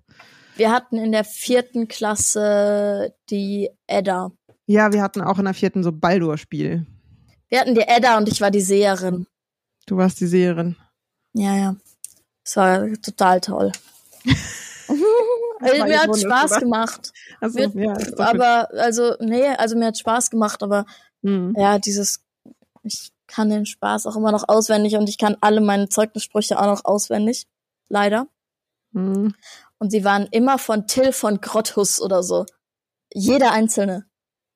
Ja, den fand sie scheinbar gut. Den Namen habe ich noch nicht, noch nicht gehört. Ähm, okay, dann war sechste Klasse kein Klassenspiel bei euch, aber vermutlich eine Klassenfahrt, oder? Ja, wir sind von zum Bodensee gewandert. Oh, das macht natürlich im, im Rollstuhl ganz viel Spaß wahrscheinlich. Durch ne? den Schwarzwald auf jeden Fall. Es ist großartig. Äh, ich, das war, wir hatten diese Klassenfahrt und ich bin dann immer ähm, so, ich musste da immer mit dem Auto fahren, mit irgendwelchen Eltern oder mhm. Lehrern, die als Begleitung mitgefahren sind.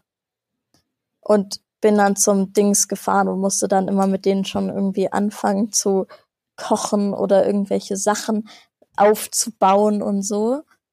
Und das war, es war mir ultra unangenehm, weil ich mochte die Leute, ich mochte diese mhm. Eltern nicht. Ich mhm. fand die, nee, die, mhm. die eine, die wollte mich die ganze Zeit heilen. oh, mit der ich da mitgefahren bin. Und die wollte mich irgendwie, ich weiß nicht, zu was sie mich bringen wollte, aber die, die war einfach irgendwie, die war schrecklich. Hm. Der ich mich und hattest du, hattest du das Gefühl, dass, ich meine, so, auch so eine Klassenfahrt kommt ja nicht überraschend und man hat ja, auch wieder nicht, nicht. überraschend ein, war ein ihr aber egal. das Kind dabei. Ähm, hattest, das heißt, gab es da irgendwie oder weißt du von deiner Mutter, ob es irgendwie Gespräche gab, dass man vielleicht eine Form von Klassenfahrt finden könnte, die irgendwie äh, inklusiver ist nee, als meine, eine Wanderung? Nee, meine, es wurde, bei sowas wurde da einfach nicht drauf geachtet, weil meine Klassenlehrerin war unfassbar wanderaffin. Ähm, ich fand das wichtig einfach für Kinder. Ich fand das wichtig, weil beim mhm. Wandern spürt man ja sich und sein, seine Umgebung auch ganz toll natürlich. Mhm. Wir sind auch in der vierten Klasse irgendwie über so einen übelst steilen Berg gewandert. Da hat meine Mutter mich irgendwie hochgeschoben. Ähm, wir sind in der fünften Klasse waren wir auch auf Klassenfahrt. Ähm, das Haus war gar nicht barrierefrei. Ich musste immer mhm. Treppen hoch und runter laufen, was unfassbar anstrengend für mich war. Mhm. Und in der sechsten Klasse eben diese komische Wanderung zum Bodensee. Ich meine, manche Tage, da musste ich auch nicht mit dem Auto fahren. Die fand ich dann irgendwie ganz cool. Ähm, und das hat mir auch Spaß gemacht. Aber im Großen und Ganzen hm. fand ich es einfach, fand ich es einfach nur anstrengend. Ja. Und es wurde nicht drauf geachtet. Nein. So, es wurde auch an dieser ganzen Schule Sozialdarwinismus ganz krass so praktiziert der, der, der, ja, stärkere gewinnt. Ja, also ich habe diese Klassenfahrten, ähm, also in der sechsten waren wir in so einem Schullandheim, da war es irgendwie nochmal ein bisschen anders, aber ähm, ansonsten hatten wir auch viele so Fahrradtouren und Wanderungen und sowas. Und ich habe das auch so in Erinnerung, dass das ähm, einfach krass anstrengend war. Und ich war, ich gehörte zu den Kindern, die eher irgendwie sportlich und fit waren und ich konnte irgendwie meine, das immer ganz gut schaffen so. Aber eine Freundin von mir zum Beispiel war halt auch eher einfach zärter. Ja. Und die hat auch total gelitten und diese krasse Erschöpfung und immer, dass du halt voll über deine Grenzen gehen musst und dann hast du halt immer die gleichen in der Klasse, die das gut schaffen, die sich ja. teilweise dann auch noch lustig machen über die, die es nicht schaffen. Ja. Die, die langsamer sind, haben ja dann auch immer nur eine viel, viel kürzere Pause, um sich zu erholen, weil die anderen ja schon so lange warten. Ja, ja. Und das zieht sich dann durch und dann ist es so, dass, dass ich da das Gefühl habe, dass das auch sowas ist, dass klar, soll das gruppenbildend sein, aber das ist natürlich mit ganz viel Zwang, ne? Weil ähm, du musst natürlich den, deinen MitschülerInnen irgendwie helfen, wenn du gemeinsam ankommen willst. Aber du machst das ja nicht, weil du da jetzt drauf Bock hast oder sowas. Und es sind immer die gleichen auch wieder auf Hilfe angewiesen. Und ja.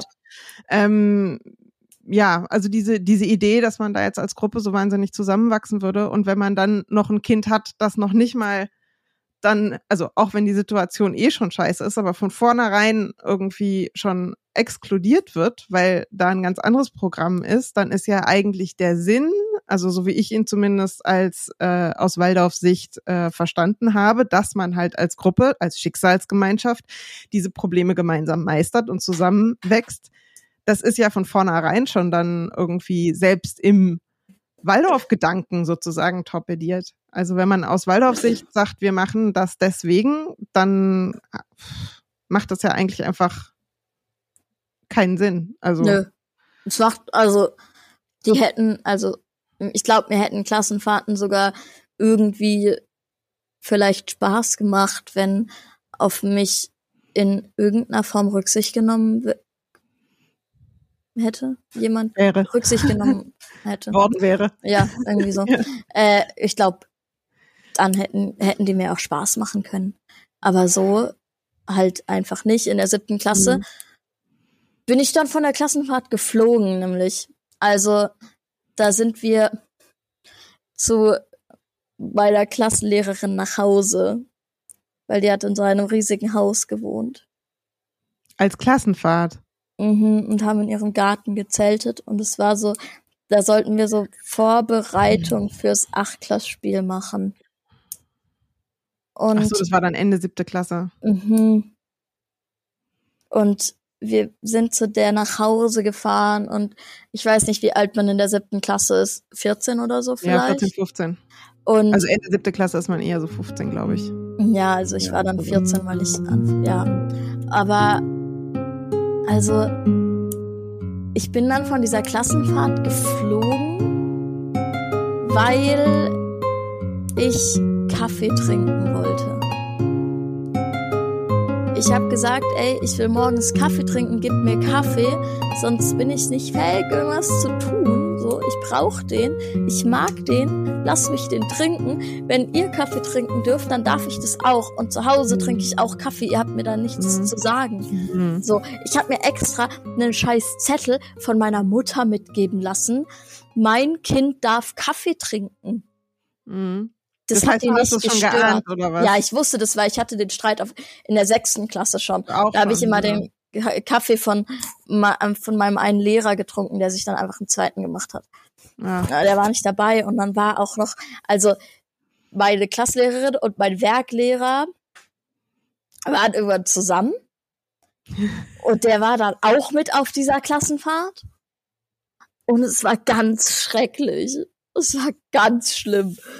Also, und ich, dann hat irgendwie die eine Mutter sich noch mit mir gestritten, weil ich, die hatte irgendwelche Verzahnungen mit ihrer Familie und meiner Physiotherapeutin und ich habe gesagt, ich mag meine Physiotherapeutin nicht. Es hatte nichts mit dieser Schule zu tun. Mhm. Und dann bin ich geflogen und musste nach Hause fahren. Und musste aber auch alleine mit dem Zug nach Hause fahren. Und dann Das hatte ich eine Woche frei und fand's ganz toll. ja, krass. Ja. Ja. Und dann Ja. war ich halt auch bei dieser Rollenverteilung halt nicht dabei vom Klassenspiel. ja, ja, ja, weil das natürlich da stattgefunden hat. Mhm. Ich meine, ich habe die Rolle bekommen, die ich haben wollte. Mhm. Aber so, ich war bei dieser ganzen Vorbereitung Mhm. nicht, nicht dabei. Also mir ging's in der Zeit eh richtig kacke, aber Mhm. und war froh, irgendwie ein bisschen Ruhe zu haben. Und habe mich auch gefreut, von dieser Klassenfahrt zu fliegen, weil ich das einfach, Mhm. ja, ich wollte nicht bei der zu Hause sein, so.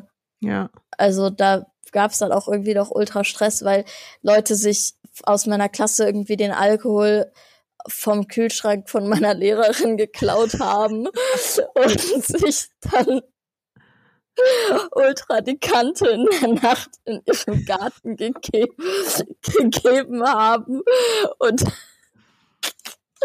die BegleiterInnen haben das halt alle nicht gemerkt, weil die irgendwie im Haus waren oder Ja, und auch, glaube ich, teilweise ähm, ein Tacken naiv, ne? Äh, ja, ich weiß es nicht. Aber Oder ich war denen egal? ul- nee, nee, nee, egal war das denen nicht, weil die mussten dann so richtig viel Hausmeisterdienst machen, als wir wieder in der Schule waren. Ah, okay, das war dann die Strafe. ja, Ja, ja. die Wie war, wo wir über Strafen reden, ähm, bei uns wurde man auch viel als Strafe, so musste man hinterm Stuhl stehen und in der Ecke stehen und wurde rausgeschmissen. Gab sowas bei euch noch? Also, oder wie Ja, wurde ja. da mit dir umgegangen zur Strafe? Wir hatten nur so Tische schleifen, Malbretter schrubben, auch sehr beliebt. Ja, ja, ja, ja, das mussten wir auch machen. Also in Kunst war die Stra Strafe auf jeden Fall Malbretter schrubben von allen. Das war ganz klar oder Tische. Ähm, in die Ecke mussten wir auch gehen, aber ich fand es eigentlich immer ganz lustig. Also ich aber du durftest dann mit Rollstuhl oder was? Oder weil ja, ja. stehen ist natürlich das. Ja, die hätten also ah, ich war halt wirklich, also ich habe halt nicht so viel mit mir einfach machen lassen. So, das war halt mhm. das Ding. Die konnten mit mir nicht einfach machen, was die vielleicht gerne gemacht hätten. So, das hat nicht funktioniert. So, mhm. ich habe mich dann in die Ecke mit meinem Rollstuhl gestellt. und es gibt so ein sehr lustiges Bild von mir, wie ich so einen Hut auf hab, den ich so über meine Augen ziehe und so halb in meinem Rollstuhl liege und schlafe. Im Unterricht. Ja, wenn man Handys im Unterricht hatte, die wurden dann für drei Tage weggenommen. Und man musste Hausmeisterdienst machen. Ja, ja, aber das, das, das sind ja so Sachen, da merkt man das dann doch, da sind wir verschiedene Generationen. Handys gab es ja einfach zu, bei, zu unserer Zeit noch nicht. Ja, voll, aber es gab auch einfach, es gab, also klar, aber es gab so kein Netz in unserer Schule. Ich weiß nicht, mhm. was die gemacht haben, ob die irgendwie ihre Wände mit Alu oder so ausgekleidet haben, aber es gab so kein Netz in dieser Schule. Und ja, also das, keine Ahnung, ich bin dann halt zum Hausmeister gegangen, habe gesagt, ja moin, hier, bitteschön, mein Handy. Ihr könnt es mir aber eigentlich gleich wiedergeben, weil ich weiß nicht genau, was ich sonst mache. Und dann habe ich es halt einfach behalten. Oder ich bin nicht zum Hausmeister gegangen und habe mir eine mhm. schöne Zeit am Bach gemacht, weil meine Schule direkt am Bach war. Mhm. Also so. Mhm. Ja, also das war irgendwie nicht so das. Ja. Und hast du dann irgendwann, also weil jetzt sind wir so in der achten Klasse und in der neunten bist du ja dann, also achte Klasse ist Ende der Klassenlehrerzeit und ähm, hast du dann da irgendwie schon überlegt, ob du wechselst oder kam das dann tatsächlich erst irgendwie danach? Also, weil das eine ist ja, dass es dir da einfach auch für dir selber bewusst war, dass es dir da nicht gut geht, ne? Also kommt zumindest bei mir so an.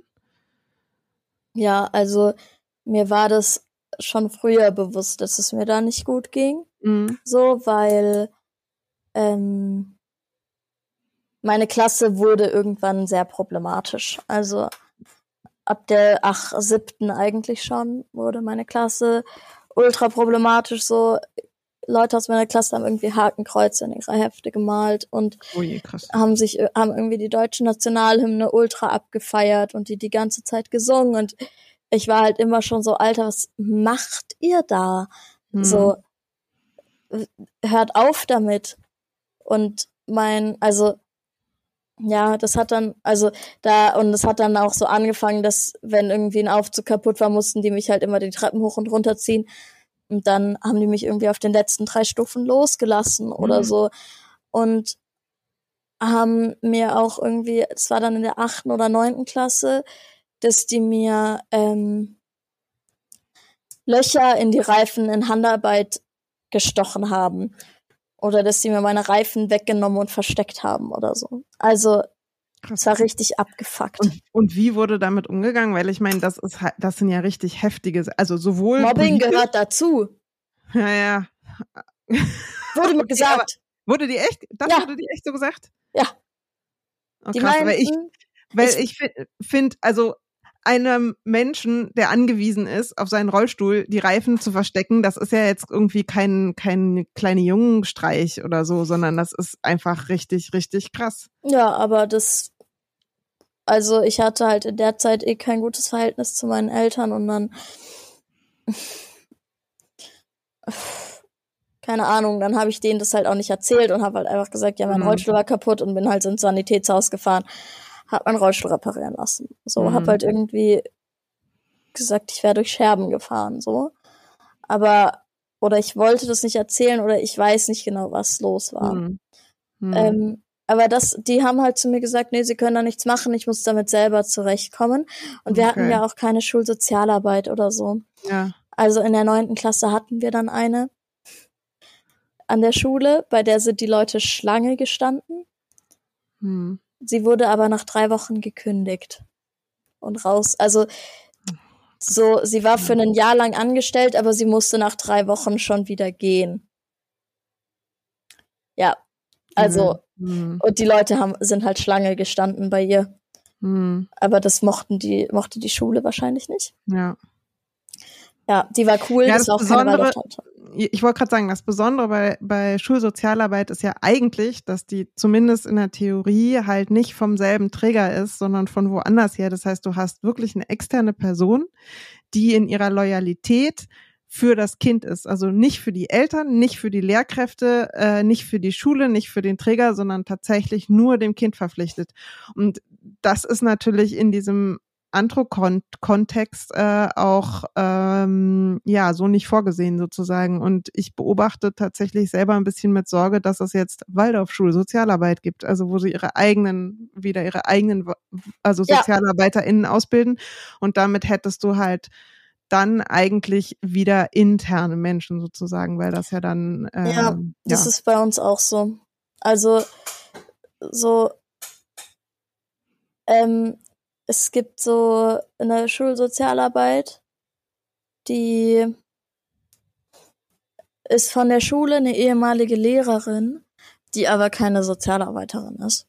Hm. Und die hat nichts drauf. Nichts. Und die hat dann sozusagen den Titel und kann das aber in der Idee Ja. der Schulsozialarbeit kann sie nicht arbeiten. Die, also weder die arbeitet weder nicht so, die hat einen Flyer. Ausbildung, ja. Ich habe mir irgendwann den Flyer von ihr mal geben lassen. Da stehen dann so Nummern von der von diesem Waldorf Gesamtbund drauf, so ja. Mhm. Aber da steht nicht mal das Hilfetelefon drauf. Ja. Ja, ja, weil das wäre halt extern. Das gibt's ja nicht. Also das, das gibt's im Waldorf-Kontext nicht. ja, ja. Gewalt, Gewalt, Gewalt gibt's nicht. ja, ja. Wir sind ja alle gute Menschen. Ja, ja, und wir leben alle in einer heilen Welt. Ja. ja, ja. Genau. Aber wir waren eigentlich, also das war dann so achte Klasse, dir ging es eh nicht gut. Du hast wie viele Mobbing-Opfer irgendwie nicht mit deinen Eltern drüber geredet. Ähm, und ähm, die achte Klasse dann irgendwie noch durchgestanden oder was? Also Ja. und in der Hoffnung dann, dass das in der neunten besser wird? Oder? Ja, weil zum Beispiel das Klassenspiel hat mir richtig viel Spaß gemacht. Mhm.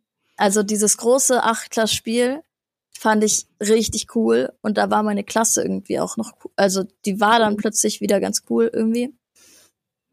Und das, also, und dann dachte ich, ja, vielleicht wird's besser. Mhm.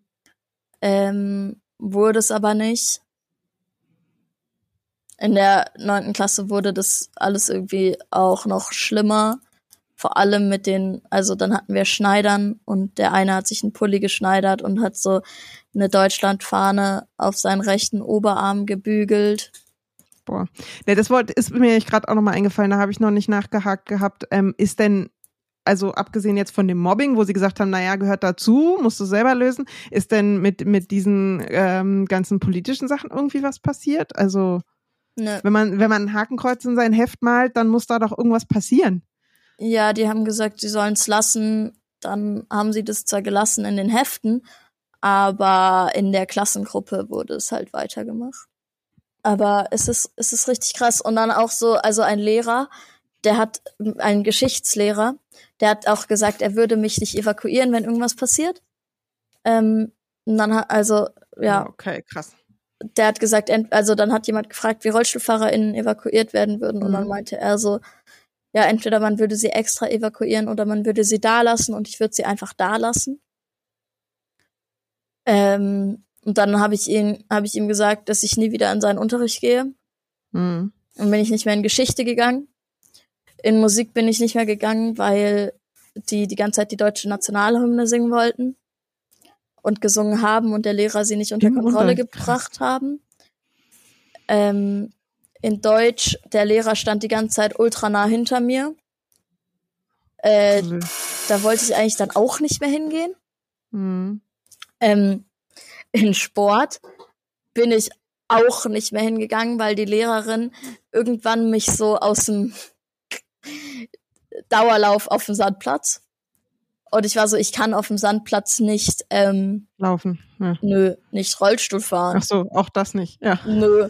Und dann war sie so, ja, ist egal. Und dann hat die mich so einfach aus dem Rollstuhl rausgehoben, mich hingestellt und mir meinen Rollstuhl weggelaufen und genommen und meinte so, ja, dann lauf. Boah, krass. so. Ey, die Leute müssen noch so basic ausgebildet sein, oder nicht? Also ich meine, auch da ist es ja wieder, also das ist, ist ja nicht zufällig, so vollen Ups mit einem Kind äh, im, oder Jugendlichen in dem Alter, mit einer Jugendlichen irgendwie im Rollstuhl konfrontiert, sondern das weiß man ja vorher. Ja, aber selbst dann, also ich hatte gar kein Problem damit zuzugucken. Ja. Aber sie hat halt gesagt, ich muss da mitmachen und hat mich dann halt aus dem Rollstuhl rausgehoben. Ja, nee, und dass man das auch einfach, das meinte ich mit auch, man muss doch so ein Basic ausgebildet haben, das darfst du halt auf keinen Fall irgendwie machen. Du kannst doch nicht als Nö. Lehrkraft einfach mit deinen, mit, mit deinen dir verantwort, wie heißt das? Man ist für die Schutz, ja, nee, da gibt es ein anderes Wort, Schutzbefohlene, glaube ich. Aber du kannst doch nicht mit denen einfach irgendwie verfahren, wie du es, also. Aber das machen die doch alle an der Schule. Ja, ist auch wieder recht. Also, ich weiß nicht, was die für eine Ausbildung haben. Die Antro-Ausbildung, toll. Mhm. Aber mehr haben die nicht. Ich meine, voll viele von denen so. Es ist, also, es ist ja wirklich so, wir hatten in Religion irgendwann den Pianisten von Eurythmie gehabt, der uns dann erzählt hat, dass es die Mondlandung nicht gab. Und wir die ganze Zeit nur Sprüche von Rudolf Steiner in unser Heft schreiben mussten. Das war der Freikristliche dann? Genau. Der freikristliche Religionsunterricht. Äh, wo ich das, wir, der Lehrer hat ultra oft gewechselt. Also wir hatten immer nur mhm. Lehrer und die haben so, ich glaube, ich hatte acht verschiedene ReligionslehrerInnen in neun Jahren oder so. Ja, krass. Ja. Äh, und der hatte es einfach nicht drauf. Also meine Parallelklasse, wir waren zweizügig. Meine Parallelklasse, die hat immer super gut mitgearbeitet und die Tochter von diesem Lehrer war auch in meiner Religionsgruppe. Und meine Klasse hat nicht gebacken, sich irgendwie zu benehmen. Und die meinten dann, ich wäre irgendwie die anführende Person gewesen oder so von dem ganzen Spaß. Ich habe halt irgendwann angefangen, so Demosprüche in mein Heft zu schreiben, statt Rudolf Steiner Sprüche. Und habe irgendwie kein Gott, kein Staat, kein Vaterland, Schwarz und Gold wird abgebrannt in mein Heft geschrieben. Und dann wurde mir vorgeworfen, ich hätte Morddrogen in mein Heft geschrieben. So. Ähm, aber dann, jemand, der sagt, wenn ein Notfall wäre, dann lässt er dich einfach stehen, das ist, hat natürlich äh, keine Konsequenzen. Nee, natürlich nicht. Ähm, der hat auch den Holocaust sehr arg verharmlost, genauso wie meine mhm. Klassenlehrerin, die gemeint hat, dass der, dass der Zweite Weltkrieg nicht interessant sei, weil nur Jahreszahlen drin vorkommen. Ähm, ja, ja, ja. Und aber dieses, dieser Religionsunterricht, der war wirklich, wirklich faszinierend. Also das, das hat nicht funktioniert. Mhm. Wir hm. mussten auch das Vaterunser beten. Danach mussten wir irgendwelche Rudolf Steiner Sprüchlein aufsagen. Mhm. Und ich bin halt die ganze Zeit rausgeflogen. Ich habe den richtig hops genommen. So, er hat manchmal auch so, der hat so sein, äh, seine Bücher, seinen Atlas vor mir so auf den Tisch geschlagen. Und äh, ein früherer Religionslehrer hat uns so ähm, mit Schlüsseln beworfen. Ja, ist ja auch ein ganz typischer Waldorf-Move. Und seine, was hat er doch, seine Gitarre, die er zur Kommunion damals bekommen hat, hat er vor einem Schüler aus meiner Klasse so auf den Tisch gehauen, oh, dass die Gitarre in tausend Splitter gesprungen ist. Der ist jetzt Lehrer an der Schu normalen Grundschule von meinem kleinen Bruder. Oh man. Ja. ja. Ähm, das ist wirklich richtig crazy, was da passiert ist. Ja, genau. Ah, nochmal, wir haben, wir haben nämlich ja. jetzt schon äh, die, die Stunde geknackt. Ähm, aber du warst dann jetzt achte Klasse. Achtklassspiel war super. Und du hattest nochmal die Hoffnung, dass das vielleicht doch irgendwie gut wird. Also, dass dir das vielleicht das auch in der Klasse besser läuft und dann bist du in die neunte und dann hat sich das aber so, einfach nicht so entwickelt, nee, wie du es vielleicht erhofft hast. Und was war für dich dann da sozusagen der Grund, dass du dann gesagt hast, du willst gehen, während du die Jahre davor irgendwie ja scheinbar jetzt noch nicht in der sechsten oder so gesagt hast, ich will jetzt hier weg? Hm, ich glaube, also was hat bin, sich geändert? Ich glaube, es war dann so die Mischung, dass ich ähm, irgendwie wirklich keine Freunde mehr in der Klasse hatte oder so.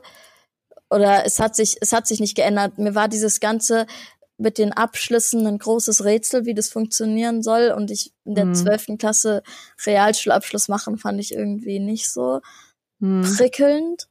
Ähm, Und dann wurde das aber mit meiner Klasse halt immer schlimmer und das mit den Reifen Mhm. war halt dann irgendwann in der neunten Klasse und so. Mhm. Und ich konnte einfach, ich konnte nicht mehr. Mhm.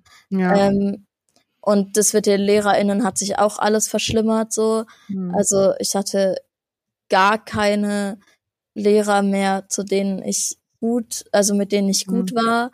Meine Klassenbetreuerin, die ist nach der neunten gegangen und das Mhm. wusste ich sehr früh, weil die mir das gesagt hat, weil mit der hatte ich noch ein relativ gutes Vertrauensverhältnis. Die war ultra cool auch. Ähm, es war die einzige, die irgendwie cool war. Bio- und Chemielehrerin. Und die ist aber dann gegangen und dann war ich so, ich mach das nicht mehr und dann bin ich so nach Hause gefahren am vorletzten Schultag. Hab denen am vorletzten Schultag in der Schule gesagt, yo, ich komme nicht mehr. Dann wurde ich irgendwie doch mit so einer Rose verabschiedet auf dieser Bühne und wollte auch eigentlich gar nicht und diese Lehrerin, die mich verabschiedet Monatsfeier oder was? Mhm. Bei uns war das so, dass die Leute dann verabschiedet wurden, die gegangen sind, nochmal Ah, auf die Bühne gerufen wurden. Mhm. und so dann eine Rose bekommen haben. Und die wurden dann mit den LehrerInnen und den anderen SchülerInnen alle verabschiedet, nachdem die zwölfte Klasse verabschiedet wurde, weil sie auch so gegangen ist. Und Mhm. dann ähm, haben wir, also dann hat diese Lehrerin, die mich verabschiedet hat, einfach geheult. Und ich war so, oh Gott, ich war richtig überfordert. Und ich wollte einfach nur gehen und dann bin ich nach Hause Mhm. gegangen und hab so, war so krass wütend. Ich weiß nicht, Mhm. wann ich das letzte Mal so krass wütend war.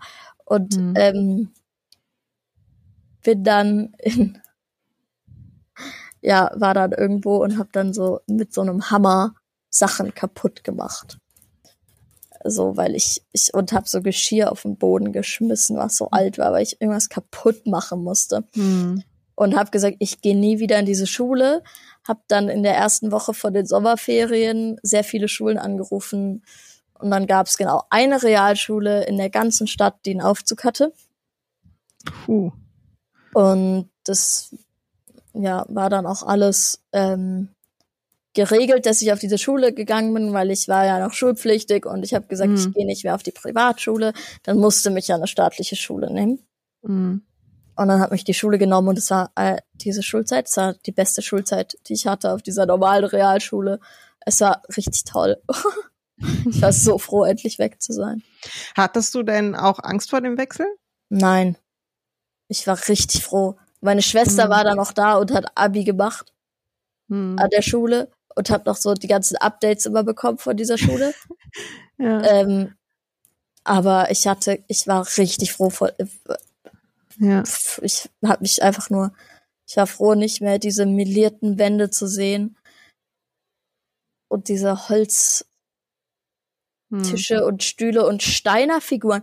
Überall in unserer Schule waren so Messing-Steinerfiguren, so Köpfe. So im Foyer hing, hängt dann so ein Steinerkopf an der Wand aus Messing oder so. Überall. Und so Bilder von dem. Ich war so froh, ihn nicht mehr sehen zu müssen. Ich wollte ihn auch immer kaputt machen schon. Also, Ja. weil der hi- hing so direkt neben dem Aufzug und der Aufzug war richtig Ach so, langsam der und war natürlich, der Aufzug war natürlich auch so dein Ding, ne? ja klar, und das war so mein Ding und dann stand ich da immer direkt neben Steiner, der immer so auf mich runtergeguckt hat. Mhm. Er hatte aber richtig arge Gewaltfantasien gegen den. Sag mal, hast du jetzt so noch so ein bisschen so zum Abschluss irgendwie, ähm, hast du von so äh, den Erwachsenen um dich rum so, ich sag mal, anthroposophische Einordnungen deiner Situation um die Ohren gehauen gekriegt? So, das geht ja oft so in so Halbsätzen. Also außer dass jetzt die Eurythmistin meinte, dass du, ähm, wenn du da Els in der Heileurythmie machst, ähm, äh, kein Korsett und keinen Rollstuhl mehr brauchen würdest. Nö. Also, nee, hatte ich nicht, weil die haben das dann auch irgendwie alle in Frage gestellt, glaube ich. So bei der Familie oder bei den Eltern vor allem. Nee, ich meinte jetzt so Lehrkräfte und Ach so. so, also so, Lehrkräfte. ja, also dass so die, die, ähm, ähm, oder ich weiß nicht auch nicht, ob du im Hort warst oder sowas, also dass man also das erinnere ich halt, dass man, man lernt natürlich keine Anthroposophie, aber es gibt schon relativ viel in der Einordnung von Dingen. Ah, der ist jetzt krank und hat Mumps oder so. Oder die hat jetzt dies und. Also, dass du irgendwie sowohl ähm, und mit so, naja, was man so an Flurgesprächen mithört beim Abholen, als auch irgendwie ähm, auf festen Basaren, aber halt auch von den Lehrkräften. Ähm, dann doch immer wieder so eine, so eine, ich sag mal, so eine Einordnung, ne? Ja, das tut dem jetzt gut, dass der hier oder da und daran ist der total gewachsen und der hat sich hier ja. total entwickelt, weil er jetzt irgendwie ähm, sich das Bein gebrochen hatte ja. und irgendwie so. Also das meine ich sowas. Das also dass man oft. Ja, also ist, ich kenne das halt nicht, dass jetzt jemand zu einem direkt sagt, so, das war jetzt sein Karma oder das war ihr Karma und deswegen ist das so. Aber dass man doch an vielen Stellen irgendwie äh, so eine Art Victim Blaming eigentlich. Ja. Also so wie das mit dem, wo du gesagt hast, nee, da musst du jetzt selber durch mit dem Mobben, ne? Das ist jetzt ja. so irgendwie. Äh, doch, doch, das sowas kam oft. Also dieses Jahr, du musst, äh, du, du musst dich nur darauf einlassen. Also gerade bei Heileurythmie kam das dann so. Mhm. Ja, wenn du von Anfang an dagegen bist, dann kann das nicht funktionieren. Mhm. Und die wollten mich dann so dazu bringen, dass ich mich so darauf einlasse und so. Mhm. Und haben gesagt, ja, das ist gut für mich, weil das beruhigt meinen Geist oder so, haben sie gesagt. Mhm. Und ich war so, weil, mein genau, Geist weil mir ist ruhig. Ich erinnere mich. mein Geist ist ruhig. ihr habt keine Ahnung von meinem Geist. Ja, das wirklich. Ist mein Geist. ähm, mein Geist mir fällt auch gerade noch mal ein. also, wie wir es war auch so ein Steiner Ding mit den äh, mit den astralischen Ohrfeigen. Na egal. Geil. Ähm, nee, auch äh, den gleichen astralische Ohrfeigen, ja genau. Ähm, nee, dass du vorher sagtest, äh, dass du schon so suggeriert gekriegt hast, ähm, dass Laufen besser wäre. Also, dass du dich mehr anstrengen müsstest zu deinem eigenen Besten, dass du nicht einfach dich auf dein Hilfsmittel äh, verlässt. Aber das ist nicht Waldorf-spezifisch. Also das, das, ist, auch so. das okay. ist mhm. bei jedem Arzt, wo ich bin, auch jetzt noch, oh. von der ganzen mhm. Gesellschaft wird einem das die ganze ja. Zeit gegeben. So, also äh, so dieses ableistische Ding ist nicht okay. Waldorf-spezifisch. Das ist tatsächlich einfach überall drin. Was halt Waldorf-spezifisch ist, ist, dass man das mit der, dass das irgendwie mit der Seele drin ist. Und mir wurde tatsächlich auch gesagt, dass ich selber daran schuld bin, im Rollstuhl zu sitzen. Hm. Ähm, weil ich in meinem früheren Leben keine guten Dinge gemacht habe. Okay. Das wurde mir in der dritten Klasse erzählt. Fand ich spannend. Hat's was mit dir gemacht? Nee. Also war ich so. Nee, weil, also ich habe das, warum ich im Rollstuhl sitze, von meinem Vater geerbt. So. Deswegen hat, glaube ich, auch die Heileurythmie bisschen gemeint, mhm. dass mein Vater sich nicht gut um mich kümmern würde. Das ja, aber die meinte das natürlich nicht genetisch, sondern die meinte das natürlich These. seelisch oder sonst wie. Safe. Ja. Aber ja. ich weiß nicht genau. Ich, ich habe mich das schon auch gefragt, so wie ich, also dann hätte ich ja böse sein müssen in meinem früheren Leben. Mein Vater gleichzeitig mit mir böse sein müssen im Leben. Mhm. Dass ich das von ihm erben kann. Und mein Opa hat es auch. Also hätten wir alle drei mhm.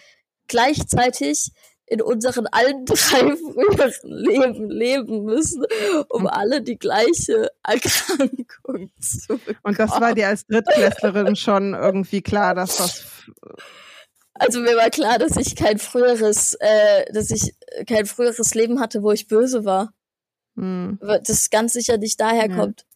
Okay. Das, also, die, die ja. konnten mir, also das meine ich, dass ich ein schlechtes Waldorfkind war. Mhm. Die konnten mir mit dem Zeug, ich konnte mit dem Zeug nichts anfangen. So mhm. in diesem Adventsgärtlein war ich kurz mal andächtig, bis ich alle Äpfel mit den Kerzen drin umgeschmissen habe, weil ich nicht mit Rollstuhl reinfahren durfte. So, da habe ich so ein Tannenzweig angezündet damit, weil ich halt so mhm. nicht richtig gelaufen bin und dann so gestolpert bin und dann einfach so fünf Äpfel oder so umgeworfen habe. Ja. Ach so, das war dann auch so, dass du nicht deinen Rollstuhl benutzen Genau. durftest, deswegen unsicher gelaufen bist und deswegen, äh, oh man. Meine, meine Schwester wollte irgendwann äh, mal Engel im Adventsgärtlein sein, weil sie sie haben Engel gesucht und meine Schwester war so, ja, okay, dann macht es halt so aus Spaß. Aber sie durfte nicht, weil sie blaue Haare hatte und das das Seelenbild der Kinder zerstören würde. Ey, manchmal weiß man doch echt irgendwie, naja, egal. Aber ja, genau. Ja. Okay. Ähm, dann würde ich, sind wir jetzt tatsächlich so weit gekommen, dass du die Schule verlassen hast. Ja. Ähm, genau, gibt's noch irgendwas, was du, ähm, wo du denkst, ah, das haben wir jetzt vergessen? Mm, nee, ich glaube, ich glaube nicht. Ich glaube, ja. Dann würde ich nämlich ähm, erstens dir auf jeden Fall mal mich bei dir bedanken, dass du das irgendwie so ähm, erzählt hast und ähm, ja, war für mich wieder so eine Mischung aus, irgendwie fühlt sich total vertraut an, auch wenn das irgendwie äh, mindestens 20 Jahre Unterschied sind und andere Schule, anderes Bundesland und irgendwie so.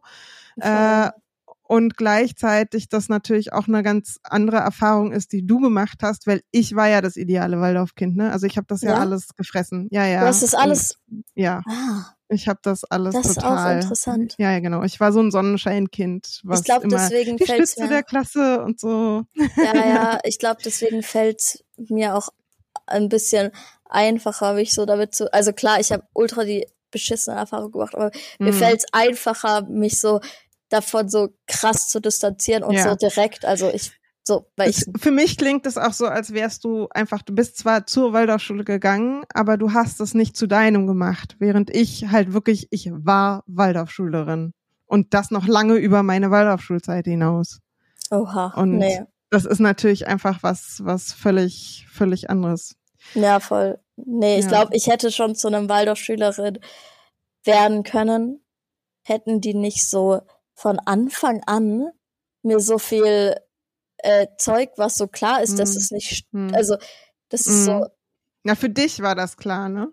das ist Welt, was, das ist so, ja, das ist so Also ich weiß zum Beispiel so. nicht, was ich, also wenn ich jetzt in deiner Klasse gewesen wäre, Mhm. Ich weiß nicht, was ich geglaubt hätte sozusagen, also ob ich eher an bestimmten Konfliktstellen oder so dir geglaubt hätte oder dem Narrativ der der LehrerInnen. Ne? Also man kriegt ja an verschiedenen Stellen, finde ich auch, wenn es Probleme gibt in der Klasse oder so, so ein Narrativ erzählt von wegen irgendwie, ja, das Kind kann jetzt irgendwie hat jetzt Probleme damit über dies und jenes oder ist da und da überfordert. Und es gibt ja oft auch finde ich ganz viel so Täter-Entschuldigungs Narrative, ja, also irgendwie, wo dann immer eigentlich für, für Verständnis äh, der Kinder geworben wird, die irgendwie halt cholerisch sind oder sich nicht so im Griff haben. Und das weißt, weißt du so, das war ja nicht so gemeint und irgendwie sowas. mhm. Und ähm, und auch die diejenigen, die dann irgendwie gemobbt werden, irgendwie dann so geframed werden mit, naja, die müssen auch lernen, dass sie sich, ähm, dass sie selbstbewusster werden oder ähm, dass sie nicht so eine Projektionsfläche geben oder wenn sie gehänselt werden, dann sollen sie das an sich abprallen lassen das, oder das so. wurde denen immer erzählt. Also wir hatten eine, die Mhm. wurde gerade in den unteren Klassen sehr viel, ähm, sehr viel gemobbt. Ich habe das immer Mhm. nicht verstanden. Ich wollte immer so, ich, ich war immer so, Alter, das ist sau ungerecht. Mhm. Ich wollte immer so, ich war halt gar nicht, ich, es gibt ja Menschen, die sind sehr konfliktscheu und ich war das gar nicht. Ich habe eher Konflikte gesucht Mhm. bei anderen Mhm. und ich weiß auch, dass voll, also ich war ein unfassbar nerviges Kind und also äh, ich, ich glaube, die Lehrerin hat mich einerseits, ich war einerseits ihre, ihre Lieblingsschülerin, hat sie gesagt, und andererseits hat, hat sie mich einfach gehasst. Ja. Ähm, und ich glaube, also das ist so dieses Ding von, ich weiß, dass es Waldorfkinder in meiner Klasse gab und die mich, also ich fand sie nervig und sie fanden mich richtig scheiße.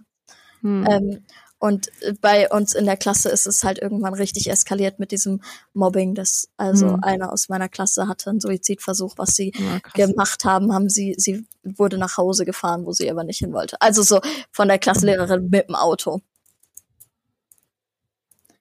Ja, Ja, fällt mir, habe ich tatsächlich keinen, ich weiß nicht, was ich dazu sagen soll.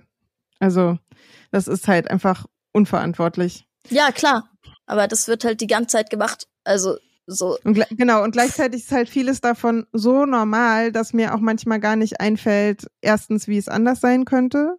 Und zweitens, ich auch mich das dann, also das merke ich auch so bei mir selber, dass dann manchmal irgendwie ich denke, hä, eigentlich müsste ich jetzt schockiert sein oder irgendwie, und manchmal bin ich das auch. Aber häufig ist es auch so, dass das, dass das, ja, das, na klar ist das scheiße, das sehe ich schon. Jetzt, ich meine, bin auch ein bisschen älter und so, aber dieses, die, die, also das kommt dann eher vom Kopf her, dass ich denke, das kann nicht sein, das darf nicht sein, das ist nicht okay. Aber so aus dem Bauch nicht so ein, nicht sowas kommt von, öh, krass, das geht überhaupt nicht, sondern ja. aus dem Bauch eher sowas kommt, na ja, ja, ist halt normal, so. also ja, das, ja, voll. Ne, sowas. Wenn mir Leute an, von, die auf einer Waldorfschule waren, irgendwas erzählen, was total abstrus ist ja. oder so richtig, so richtig beschissen ist, dann mhm. denke ich mir so, ja, das ist richtig beschissen, aber es war bei mir genauso. Ja, ja, genau. Und damit so. ist es halt auch ein Stück weit normal und damit hat es auch halt nicht so den schockierenden Neuigkeitswert, dass man solche Sachen dann auch zu Hause erzählt oder so. Oder ja auf irgendwelchen Feiern oder im, im Sportverein, wenn man irgendwo ist oder so, sondern es ist halt irgendwie normal. Ja, ich meine, dadurch, dass ich mich jetzt viel damit beschäftige und auch noch zu Hause wohne, ich rede schon mittlerweile sehr viel mit meiner Mutter darüber und ich mhm. weiß halt, dass sie eigentlich nur was Besseres für mich wollte, als ja. sie damals hatte, weil sie war auf dem katholischen, tief erzkatholischen ähm, Gymnasium, was richtig schrecklich war. Und ich, so, das weiß ich schon und gleichzeitig tut sie aber halt so unfassbar leid. Mhm. So. Mhm. Ja. Ja. Wenn du äh, noch ähm, dir was wünschen dürftest von denen, die jetzt heute zugehört haben, was wäre das? Ähm, beschäftigt euch mit Waldorfschulen, bringt das Zeug an, also an die Öffentlichkeit, weil was an der Waldorfschule passiert, sollte nicht in Waldorfhänden bleiben, hm. sondern sollten Leute mitkriegen, damit sich dieses System vielleicht hoffentlich irgendwann verabschiedet. Hm. Ja. Ja. Bin, das wünsche ich mir auch. also, genau, hatten wir vorher auch schon so im Kleinen in Bezug auf äh, Schulsozialarbeit oder so. Ja. Genau, einfach mehr externe Blicke. Ja. Dann danke ich dir sehr herzlich, Wai. Ja, es hat äh, war gut, das mal zu erzählen. Also ich habe es auch schon öfter erzählt, aber Danke dir. Und mach's gut. Ja. Tschüss. Tschüss.